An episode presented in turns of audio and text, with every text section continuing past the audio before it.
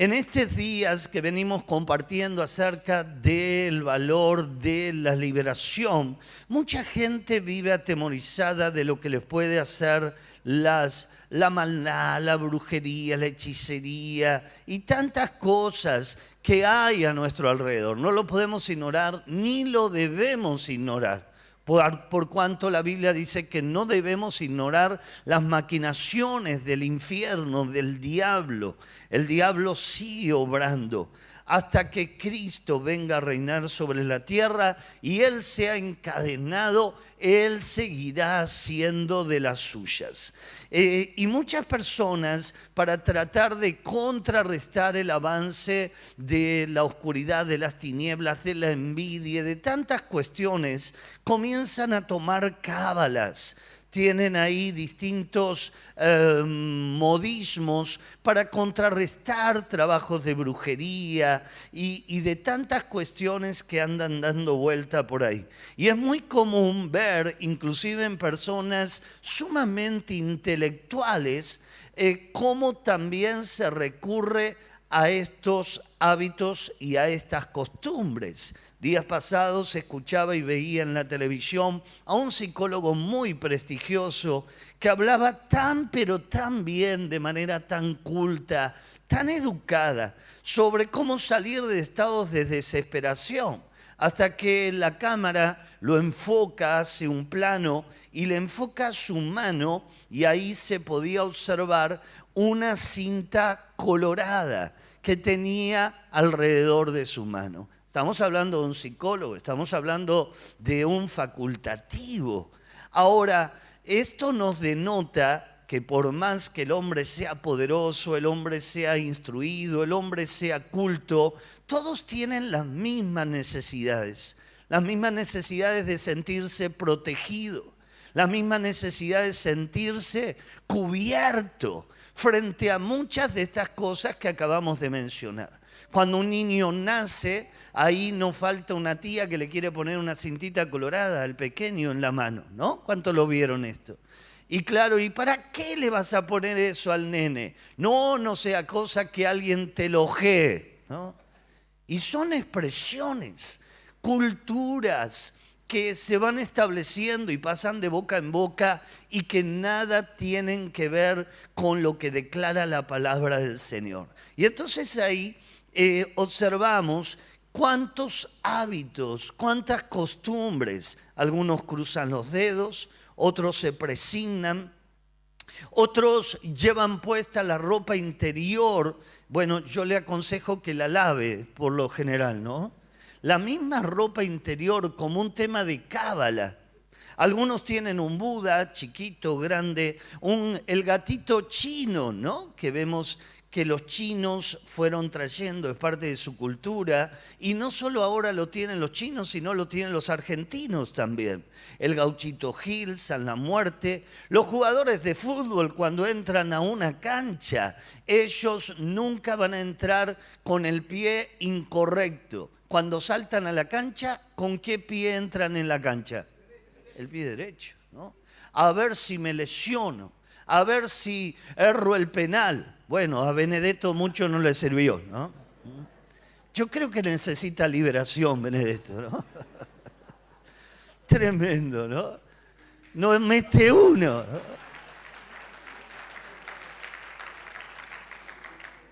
Ustedes saben que el, el técnico Bilardo el último campeón de Argentina del mundo, eh, cada vez que iba a enfrentar a distintos equipos, eh, los llevaba en un micro y todos hablan de él que era muy, es muy caballero el hombre, y a todos los sentaba en el mismo lugar. Si eh, Ruggeri se quería pasar a otro asiento, le decían, no, te sentás acá. Todo parte de las cábalas y hermanos queridos, nada de esto funciona. Pero hay algo que sí verdaderamente funciona y ese es el nombre de Jesús. Amén. No hay poder contra el nombre de Jesús. ¿Cuántas cábalas en el ambiente del fútbol? Me acuerdo una vez eh, ir a una concentración y los jugadores estaban a punto de, enfrentar al equipo contrario y cada uno comenzó a sacar a sus ídolos. Ahí uno sacó al gauchito Gil, otro sacó eh, estampitas, el otro, bueno, empezó a escuchar cumbia y vino uno con una virgen así de grande. ¿no? Y la puso ahí en el vestuario. Parecía una catedral, no un vestuario de jugadores de fútbol, ¿no? Ahora, todo esto para tratar de atraer la suerte, para tratar de atraer lo que nosotros llamamos no es suerte, sino bendición, el favor, que ahí todo se le dé como ellos están esperando, como ellos están anhelando. El otro día me salió ahí una imagen eh, que me llamó mucho la atención, no sé, algunos varones o futboleros, eh, jugadores de Barraca Central haciendo un trabajo espiritual atrás de un arco, tirando sal gruesa atrás de un arco. Mucho no le sirvió porque lo golearon. ¿no? Por eso es que tenemos que afirmar que nada de esto funciona, que nada de esto es cierto y lo único que hace es abrir puertas a cosas, a poderes espirituales que luego vienen a destrozar nuestra vida por completo. Entonces, eh, frente a todo esto, es claro y es evidente que dentro del hombre, dentro del ser humano, hay una necesidad de tener algo en qué apoyarse, apoyar sus inseguridades, sus debilidades, sus impotencias. Pero cuando llegamos a la palabra de Dios, podemos declarar fehacientemente que los demonios no le temen al, gauchito Gil, los demonios no le temen a la difunta Correa, ni a una estampita, ni al gatito de los chinos. Los demonios al único que le tienen, tienen temores a Jesús. Amén. Por eso la palabra, el título de esta palabra es, los demonios le temen a Jesús. ¿Cuántos dicen amén a eso? Realmente es a lo único que le tienen temor, respeto, reverencia. Eh, esa reverencia y ese respeto que aún las personas han perdido en este tiempo actual. Cuando vemos esta historia, la historia del Gadareno, vemos que los demonios le hablan con respeto a Jesús, hasta se postran delante de Jesús. Los mismos demonios reconocen en Jesús eh, como la fuerza mayor, como el poder más alto y más sublime. Ahora, si esto le pasa a los demonios, ¿cuánto más nos debería de suceder a cada uno de nosotros? La palabra de Dios nos declara en el libro de Judas que muchos eh, ahí de manera soberbia y altiva eh, levantan juicio y condenación y palabras contra el Dios vivo, contra el Dios todopoderoso, no dándonos cuenta de que la única salida está en Él. Cuando vemos la historia del endemoniado, ahí en Marcos 5, número 6, que venimos desarrollando en estos últimos fines de semana, recuerdo esta expresión. Cuando vio pues a Jesús de lejos, corrió y se arrodilló ante él. La misma legión de demonios que mantenía cautivo a este hombre, se postró ante el Rey de Reyes y el Señor de Señores. Qué revelación tan grande, tan imponente. Y a veces los hermanos o algunas personas minimizan el poder de Dios. Ese mismo poder que los demonios respetan y que los demonios reconocen. Ahora es nuestro desafío entender que el secreto de toda liberación es Jesús. ¿Cuál es el secreto? Jesús. No, no hay forma de ser libre, de ejercer liberación, de traer libertad a nuestro hogar, a nuestra casa, a nuestra familia, si no es por medio de Jesús. Y la Biblia está llena de eventos, de sucesos, de, de este calibre donde Jesús comenzaba a llegar a distintos pueblos, a distintas ciudades, a distintas regiones. Y el poder de Dios obraba de la misma manera en cada lugar. En cada lugar donde el Señor llegaba, ahí había libertad. Y la palabra de Dios nos declara que conoceréis la verdad y la verdad te hará completamente libre. Y Jesús dice de sí, yo soy la verdad. Ustedes saben que en esta semana se vieron imágenes de, em, del universo por primera vez tan nítidas. El ser humano puede llegar a ver y dimensionar ahí eh, algo más lejos de lo que pudimos observar hasta no hace poco tiempo atrás. Y cuando vemos todo el, espacio, el universo, las galaxias. La Biblia dice, los cielos de los cielos no lo pueden contener. Cuando la Biblia está hablando de esto, está hablando el espacio. El espacio que algunos dicen está en expansión es infinito. Cuando lo referenciamos con nuestro Dios, dice la palabra de Dios, no lo pueden contener porque nuestro Dios es mucho más grande que el espacio, el, nuestro Dios es mucho más grande que el universo, los mares, las montañas, las estrellas. Nuestro Dios es mucho más grande. Amén. Y ese Dios es el que tenemos que volver a dimensionar. Pero resulta ser que lo hemos hecho tan pequeño, tan diminuto, y ahí lo hemos limitado, hemos limitado su poder, su obrar, su accionar. La Biblia dice que Jesús sigue siendo el mismo ayer, hoy, por los siglos de los siglos. Y te quiero recordar que Jesús no fue una víctima, sino que Él se entregó como sacrificio vivo. Y el mismo Jesús le arrebató las llaves de la muerte. Al tercer día se levantó vencedor entre los muertos y él vive y reina a la diestra del Padre, del Dios Todopoderoso. Nuestro Dios hace dos mil años le dio la derrota más increíble al diablo, al infierno, a los demonios. Nuestro Dios no está muerto.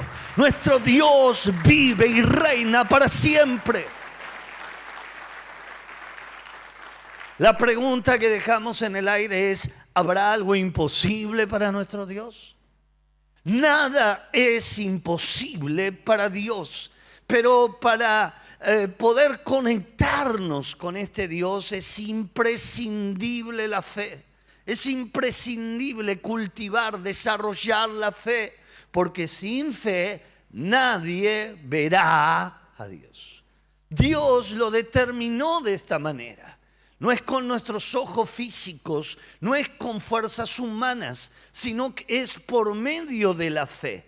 Y a través de la fe, milagros, prodigios, maravillas siguen ocurriendo hoy en día. En Marcos 9, verso 14 al 27 declara la palabra de Dios que cuando llegó a donde estaban los discípulos, vio una gran multitud alrededor de ellos y escribas que disputaban con ellos y enseguida toda la gente viéndole se asombró y corriendo a él le saludaron. Él les preguntó, ¿qué disputáis con ellos? Y respondiendo uno de la multitud dijo, maestro, traje a ti a mi hijo que tiene un espíritu mudo, note esto, el cual donde quiera le toma, le sacude, echa espumarajos y cruje los dientes y se va secando.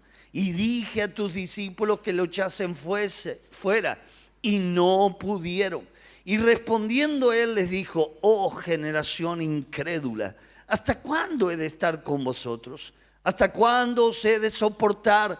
Traédmelo y se lo trajeron. Y cuando el espíritu vio a Jesús, sacudió con violencia al muchacho, quien cayendo en tierra se revolcaba y echando espumarajos. Jesús preguntó al padre, ¿cuánto tiempo hace que le sucede esto? Y el padre respondió, desde niño. Y muchas veces le echan el fuego y en el agua. ¿Para qué le echan el fuego y en el agua? Para matarle. Pero si puedes hacer algo, ten misericordia de nosotros y ayúdanos. Y Jesús le dijo, si puedes creer al que cree, todo le es. E inmediatamente el padre del muchacho clamó y dijo, creo, ayuda mi incredulidad. Y cuando Jesús vio que la multitud se agolpaba, reprendió el espíritu inmundo diciendo, espíritu mudo y sordo, yo te mando, sal de él y no entres más en él. Entonces el espíritu, clamando y sacudiendo con violencia, salió y él quedó como muerto, de modo que muchos decían, está muerto. Pero Jesús, tomándole de la mano, le enderezó y se levantó. Jesús está otra vez llevando adelante el ministerio de liberación. Y ahí en esta oportunidad este joven nos cuenta que tenía un demonio o varios demonios y como dijimos en la reunión de líderes y obreros, estos demonios traían enfermedad. La primera enfermedad evidente que se puede visualizar dice claramente la palabra de Dios que tenía un demonio mudo y también tenía un demonio que generaba sordera también. Y no solo esto, sino que da la idea de que tenía como ataques de epilepsia y además dice que se iba secando en vida. Yo he visto personas en esta misma condición, personas que eh, en los últimos años se ha puesto de moda los gnomos y estos gnomos que empezó en la Patagonia, luego se expandió, eh, que tiene origen europeo en los países eslavos, fue incorporado como algo simpático, algo inocente. Y luego hoy se puede observar en toda la costa atlántica y principalmente donde hay pinares y ahí se venden estos gnomos que parecen simpáticos, que parecen inofensivos, pero que no tienen nada de simpático y nada de inofensivos. Tienen una nariz deformada, una oreja deformada, eh, son delgados eh, y son decenas de decenas de testimonios de personas que le abrieron la puerta a esos gnomos y luego lo ven presente en su casa en su em, cocina, en su habitación, paseándose por toda la casa. Recuerdo el testimonio de una mujer que no quiso renunciar a todo esto. Y era impresionante ver cómo la obra de los gnomos se iba posicionando sobre su casa. La mujer empezó a tener el rostro, le que empezó a cambiar. Y el rostro de esta mujer se hizo similar al gnomo que tenía dentro de su casa. Tenía, era una mujer muy bonita, muy bien eh, presentable, la nariz se le empezó a deformar, las orejas se le empezó a, deformar, era una mujer eh, deportista, comenzó a enflaquecer, a enflaquecer, iba a los médicos, los médicos le decían, usted no tiene nada, no entendemos qué le pasa, lo cierto es que alguien le habla la palabra de Dios, pero ella no quiere renunciar a todo esto y a los meses termina muriendo.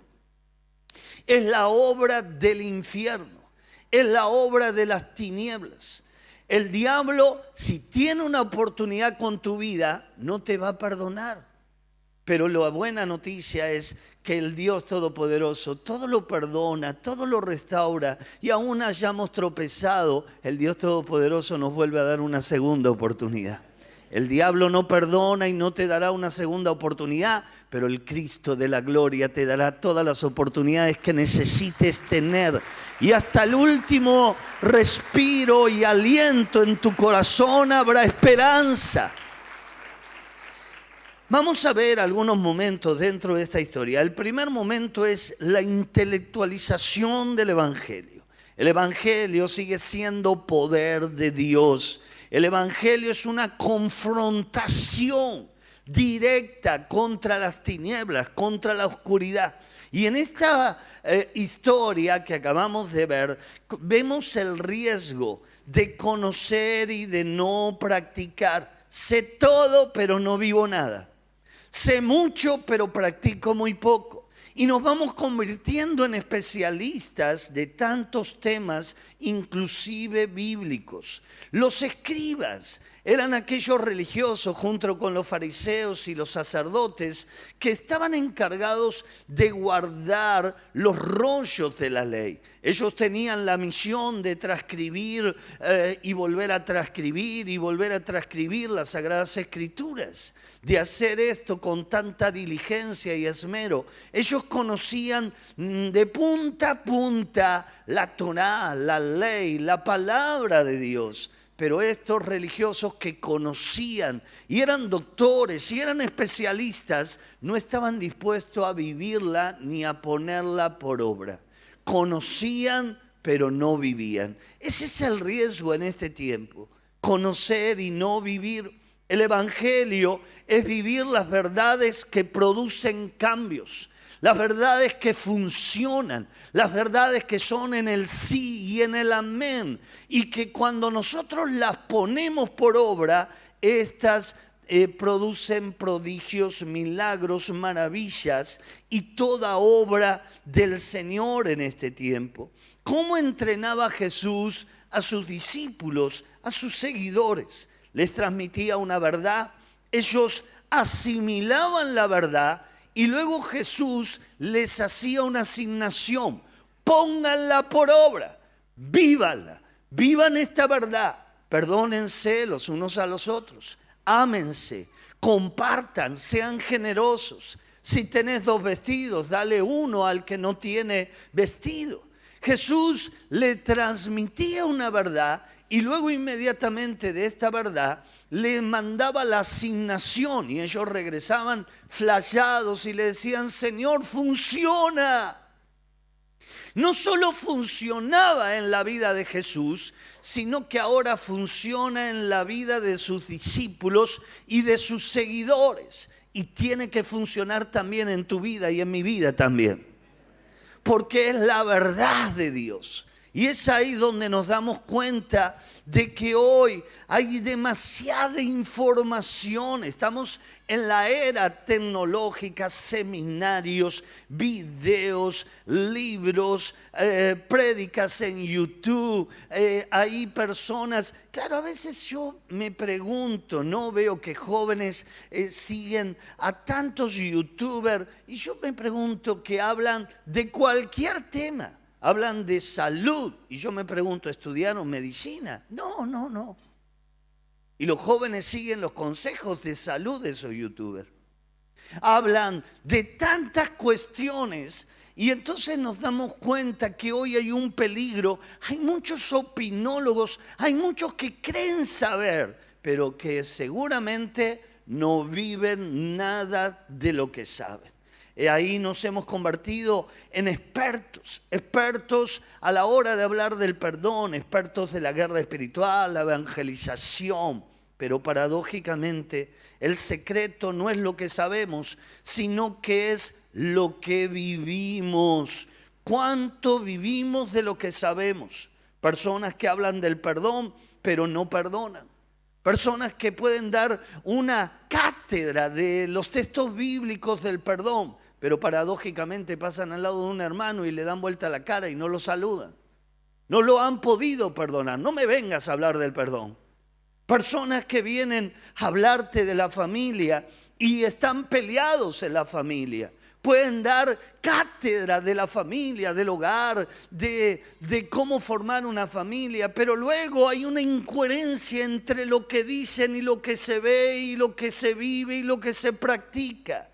Es ahí donde vemos personas que te pueden hablar y dar cátedra del amor, pero luego cuando tiene que eh, poner por obra ese amor no se ve, no se puede observar.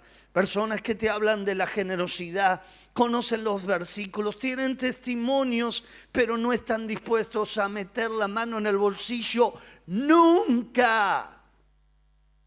Y entonces hay una paradoja entre lo que enseñan y entre lo que viven.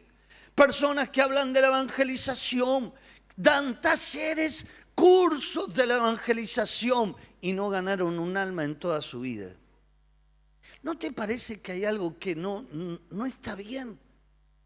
Cuando lo oían a, hablar a Jesús, las personas decían, este habla de una manera distinta, diferente. No es por la oratoria, no es porque había estudiado homilética o hermenéutica eh, o había tomado algún curso de filosofía, sino que la diferencia era clara y era evidente en que lo que Jesús enseñaba, él lo vivía primero. Hablaba de la familia siendo un hijo ejemplar. Hablaba de la familia honrando a su madre. Hablaba de la generosidad, practicando la generosidad. Hablaba del perdón, soltando el perdón en cada momento, en cada situación, en cada circunstancia. Y entonces la gente decía, pará, pará, pará, este no es un escriba, este no es un fariseo, este no es un religioso, él lo que está diciendo lo vive. Y lo que está viviendo tiene autoridad. Cuando vos vivís lo que predicas, hermanos queridos, esto es conmovedor, esto tiene autoridad. Las personas no quieren seguir escuchando opinólogos. La televisión está llena de, opinólogos, de panelistas. Vaya a saber de dónde salieron. Te hablan de moral, te hablan de familia, te hablan de, de tantas otras cuestiones y la gente le escucha. La gente no quiere escuchar opinólogos, la gente quiere escuchar a personas que viven el Evangelio poderoso de Cristo, que lo que ellos viven es la verdad de Dios y la verdad de Dios, hermanos queridos, funciona, es poderosa, genera milagros, prodigios, maravillas.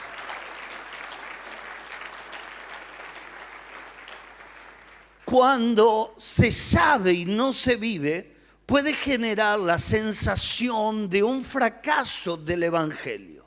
El diablo quiere convencerte de que el Evangelio no funciona, es un fracaso, es una mentira. No le des lugar, no le des espacio. Pero en realidad el problema es que el Evangelio sigue funcionando y sigue siendo poder de Dios, pero el problema está en los creyentes que saben el Evangelio que conocen la verdad de Dios, pero que no la viven. No la ponen por obra. No, no la están llevando adelante. Y ahí el problema de no poner por obra la palabra de Dios no solo te resta la autoridad, no solo te deja mal parado y sin ver la gloria de Dios, sino que desacredita el Evangelio en tu medio, desacredita el Evangelio en tu familia cuando no soltas el perdón desacredita el Evangelio en tu trabajo, cuando no te manejas con honestidad. Desacredita el Evangelio cuando incurrís en cuestiones cerradas, equivocadas, que nada tienen que ver con la palabra de Dios. Y yo te quiero recordar algo que el diablo sabe hacer a la perfección. El diablo es acusador. Y cuando nosotros metemos la pata o estamos haciendo las cosas incorrectas, él, el acusador, se la va a ingeniar para acusarte de tal manera que te va a robar la autoridad. Vos me venís a decir, vos venís a hablarme del Evangelio, vos venís a hablarme del amor de Cristo, vos venís a hablarme de la generosidad, si vos sos un tacaño, un amarrete. No he conocido a alguien más tacaño como vos en toda mi vida. Claro, entonces hay, hay una contradicción y el Evangelio cae en descrédito. Por eso Jesús le va a preguntar a los discípulos, ¿qué estaban disputando ustedes con los escribas? ¿Qué hablaban con ellos? No es que el Señor es chusma, sino que el Señor es pastor y quiere cuidar a sus discípulos. Y entonces le dice, ¿qué estaban hablando ustedes con los escribas? Ustedes con los escribas no tienen nada que hablar, no tienen ni punto de comparación. Ellos saben y no viven, pero ustedes no saben tanto, pero viven mucho más que los escribas. Los escribas ponen cargas pesadas que ellos no están dispuestos ni siquiera a mover con el dedo menique de su mano. Pero ustedes lo que están transmitiendo es la verdad de Dios y la ponen por obra y ustedes verán la gloria del Señor. Y entonces ahí van a cosechar el 30, al 60 y al 100 por uno. Y la vida eterna.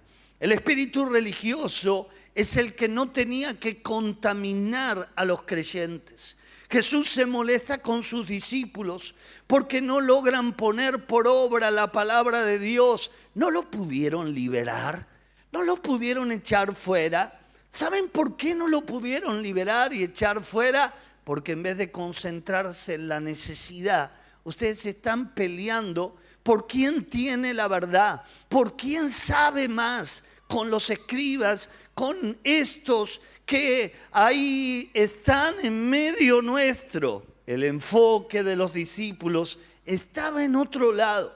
Y mientras ellos discutían quién tenía razón, qué era lo correcto, qué estaba bien, quién sabía más de la Biblia, el chico se estaba tirando en el fuego, el chico se estaba tirando en el agua, habría tragado agua, si habría allí un espejo de agua, estaba en un ataque de epilepsia, estaba sufriendo, estaba ahí en una circunstancia y el espíritu religioso mira para otro lado. El Evangelio no está concebido para verbalizarlo, sino más bien para vivirlo. Yo quiero vivir el Evangelio de Jesús. ¿Y sabes qué pasa cuando vos y yo vivimos el Evangelio de Cristo? Esto provoca milagros, prodigios, maravillas. Esto provoca que lo que no es comience a ser porque el que nos creó y nos diseñó nos ha dado la estrategia, la salida, la solución a todos los problemas que tengamos que vivir en este mundo hasta que Él nos venga a buscar. El Evangelio de Jesús es poder de Dios, es la verdad de Dios revelada al mundo entero para que todo aquel que crea en Jesús no se pierda, tenga vida eterna, la salvación y el perdón de los pecados. Amén. Así es nuestro Jesús, así es el Evangelio glorioso de nuestro Cristo. Satanás tiene claro su propósito. Marcos 9:21 dice la palabra de Dios. Jesús preguntó al Padre, ¿cuánto tiempo hace que le sucede esto? Y él le dijo desde niño, y muchas veces le echan el fuego, en el agua, para matarle, pero si puedes hacer algo, ten misericordia de nosotros y ayúdanos. La obra del diablo es clara, es evidente que el diablo vino a matar, a hurtar, a destruir. Y en la vida de este muchacho podemos ver toda la obra manifestada a pleno Dice que se iba secando, que lo quería matar. Eh, me imagino si se arrojaba al fuego debía tener quemaduras de distintos grados en su cuerpo. Me imagino que los padres en algunas oportunidades habrán tenido que hacer la respiración boca a boca cuando se ahogó por el agua que consumió. Y ahí es donde el diablo, dice el verso 22, lo quería matar. La obra del diablo es clara, es evidente, no hay nada bueno en el infierno. No hay nada bueno en las tinieblas, no hay nada bueno detrás del diablo. Por eso Jesús dijo, mientras la obra del infierno es matar, robar y destruir, yo he venido a darles vida y vida en abundancia. Esa es la gran diferencia entre nuestro Jesús y entre la obra del diablo. La obra del diablo es clara, vino a matar, a traer suicidio muerte, desesperanza, desesperación. Mas nuestro Cristo vino a traer vida, vida en abundancia, la salud, la claridad, la luz que te estaba faltando. Es la obra del infierno versus la obra de nuestro Cristo. Y quiero aclararte algo bien pertinente. Yo no puedo ser neutral en esta historia o soy de Cristo o estoy contra Cristo. Ustedes saben claramente lo que la palabra de Dios declara acerca del tibio. Las personas no pueden permanecer neutrales frente a la guerra espiritual, frente al mundo espiritual. O soy de Él o no soy de Él. Y yo estoy decidido a ser de Cristo. Venga lo que venga, pase lo que pase, yo soy de Cristo, yo le pertenezco a Él, mi familia le pertenece a Él, mi salud le pertenece a Él, mi vida le pertenece a Él, mis finanzas son de Él, yo soy de Él, yo vivo para Él, yo quiero que todo lo que tengo vuelva a estar en las manos del Dios Todopoderoso. Amén. Los intentos de suicidio tan recurrentes que vemos hoy como quizás nunca antes hemos visto, son una clara manifestación de la obra demoníaca. Detrás de esos intentos de suicidio, la depresión, no juegues porque el diablo no está jugando detrás de la depresión, detrás del suicidio, detrás de estos sentimientos, hay claramente un demonio que está detrás de esa historia. Por eso, hermanos, toma la autoridad. Y si vienen recurrentemente pensamientos de este calibre, es hora de que alguien se pare en la autoridad de Dios y resista firmemente al diablo. Y la Biblia dice, resistid al diablo y el diablo irá de vosotros. ¿Qué va a huir? La enfermedad, el dolor, el suicidio, la depresión, la angustia, la pelea, la falta de perdón. ¡Huye! Amén. Jesucristo ha venido a traer vida y vida en abundancia. Ha venido a deshacer las obras de Satanás, del infierno, de las tinieblas. Llevemos todo a Jesús en Marcos 9:20 dice, y se lo llevaron a Jesús. Aquí está el secreto. Todo en la vida, llevárselo a Jesús, saber que Él puede con cualquier situación poner en práctica frente a los problemas, llevarlo todo a Jesús. ¿Qué tal si primero oramos? ¿Qué tal si primero presentamos nuestra carga, nuestra necesidad delante del Señor? ¿Será que Él pueda hacer algo? Y esto es lo que este Padre desesperado dice, llevémoslo a Jesús, presentémoslo delante de Jesús. Y es ahí donde el Señor va a obrar como Él obró en el pasado, va a volver a obrar en el tiempo presente también cuando no sabemos más qué hacer, eh, cuando ya no sabemos qué puerta tocar, a dónde recurrir, llévalo a Jesús. No tenés nada que perder y por el contrario tenés todo por ganar. ¿Se acuerdan de Namán el sirio? Namán el sirio, una criada, le dijo, en Jerusalén hay un hombre de Dios él puede hacer algo con tu lepra. Vos sos muy poderoso, vos, vos sos alguien muy influyente, pero hay alguien en Jerusalén que puede hacer algo por vos. Y Namán el sirio vino con toda su pompa, todo su poder, todo su dinero, todos sus recursos.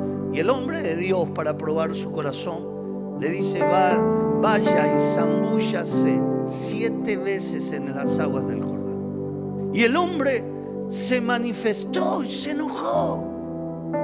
Y dice, ¿cómo me va a decir esto? Y se iba para su tierra leproso, como vino, sin pena y sin gloria. Y alguien le dice, hey, Namón, Namán, usted no tiene nada que perder. Es algo muy fuerte lo que le está pidiendo. ¿Por qué no lo prueba? ¿Por qué no se zambulle en el agua? Y Namán le obedeció, no le obedeció al hombre de Dios, le obedeció al criado que le dio un consejo, un buen consejo. Y el hombre se zambulló una, dos, tres, cuatro, cinco, seis, siete veces. Y cuando salió la séptima vez, la lepra había desaparecido de él. Hermanos, la palabra de Dios no es conocerla, es ponerla por obra. ¿Qué te dijo? Imagínate la historia cuando Namán hubiera llegado a su tierra. ¿Qué te dijo el hombre de Dios? Que, que me tenía que tirar al agua siete veces. Y lo hiciste. No, estás loco con el frío que hacía. Yo no me iba a tirar. Yo soy alguien muy poderoso. Él sabía cuál era la salida, pero él casi se va sin ponerla por obra. Vos sabés cuál es la salida. Vos sabés cuál es la forma. Vos sabés cómo podés salir de la situación y la circunstancia que estás viviendo. Si la pones por obra, el mismo milagro que vivenció Namán hace miles de años es el mismo milagro que vas a vivenciar en tu cuerpo, en tu salud, en tus finanzas, en tu economía o en cualquier situación que estás atravesando. Dios nos prueba por medio de la fe. No es cuánto sabemos, cuánto creemos lo que sabemos. Por cuanto creemos, vivimos. Pero si no creemos, no vivimos, no ponemos por obra, no practicamos.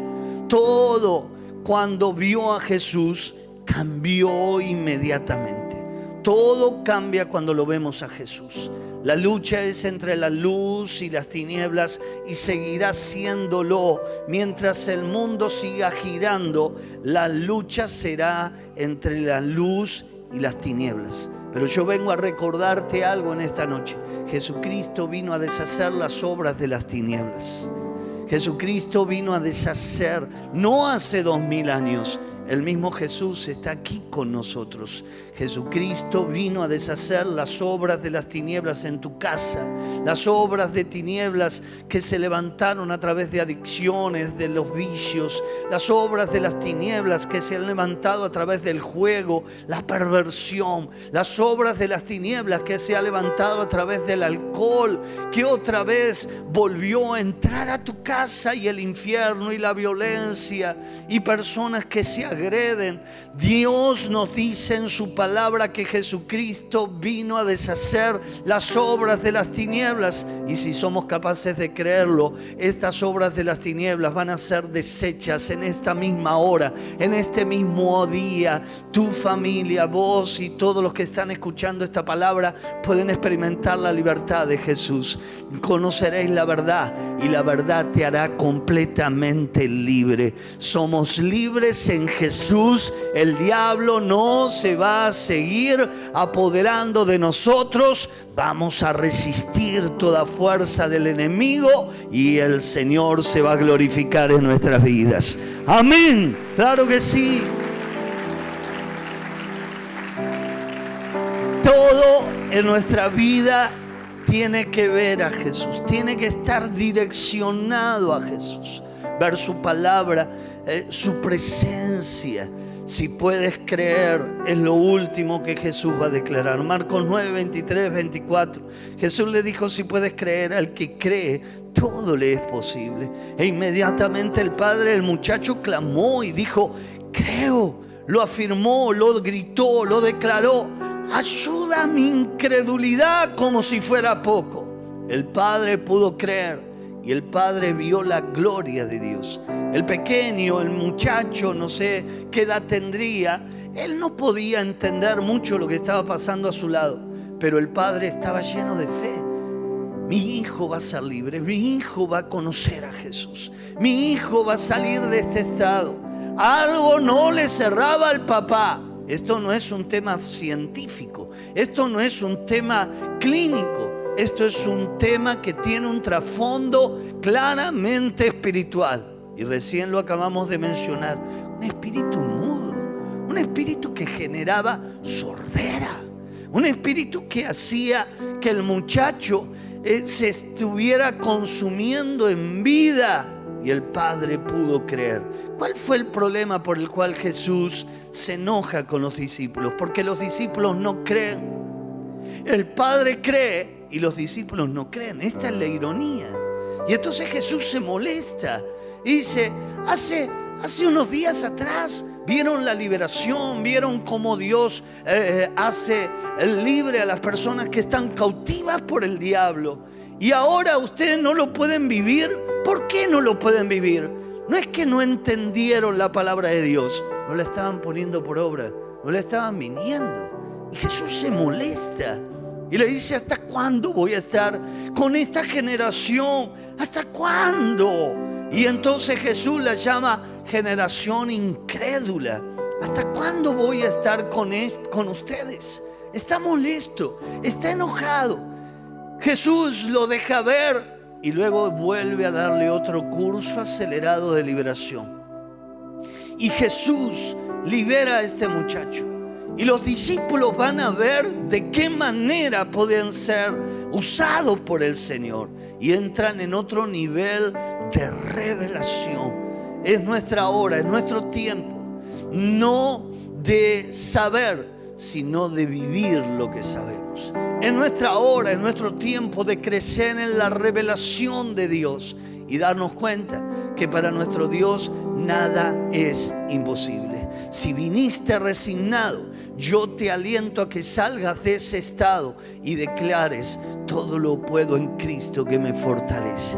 Si viniste resignado por una situación que parece que no se encausa, que parece que no, no vuelve al cauce que yo anhelo, yo te desafío a que creas en el Dios vivo, en el Dios todopoderoso, para que nuestro Dios nada es imposible. Nuestro Dios es todopoderoso. Los cielos de los cielos no te pueden contener. Nuestro Dios es todopoderoso.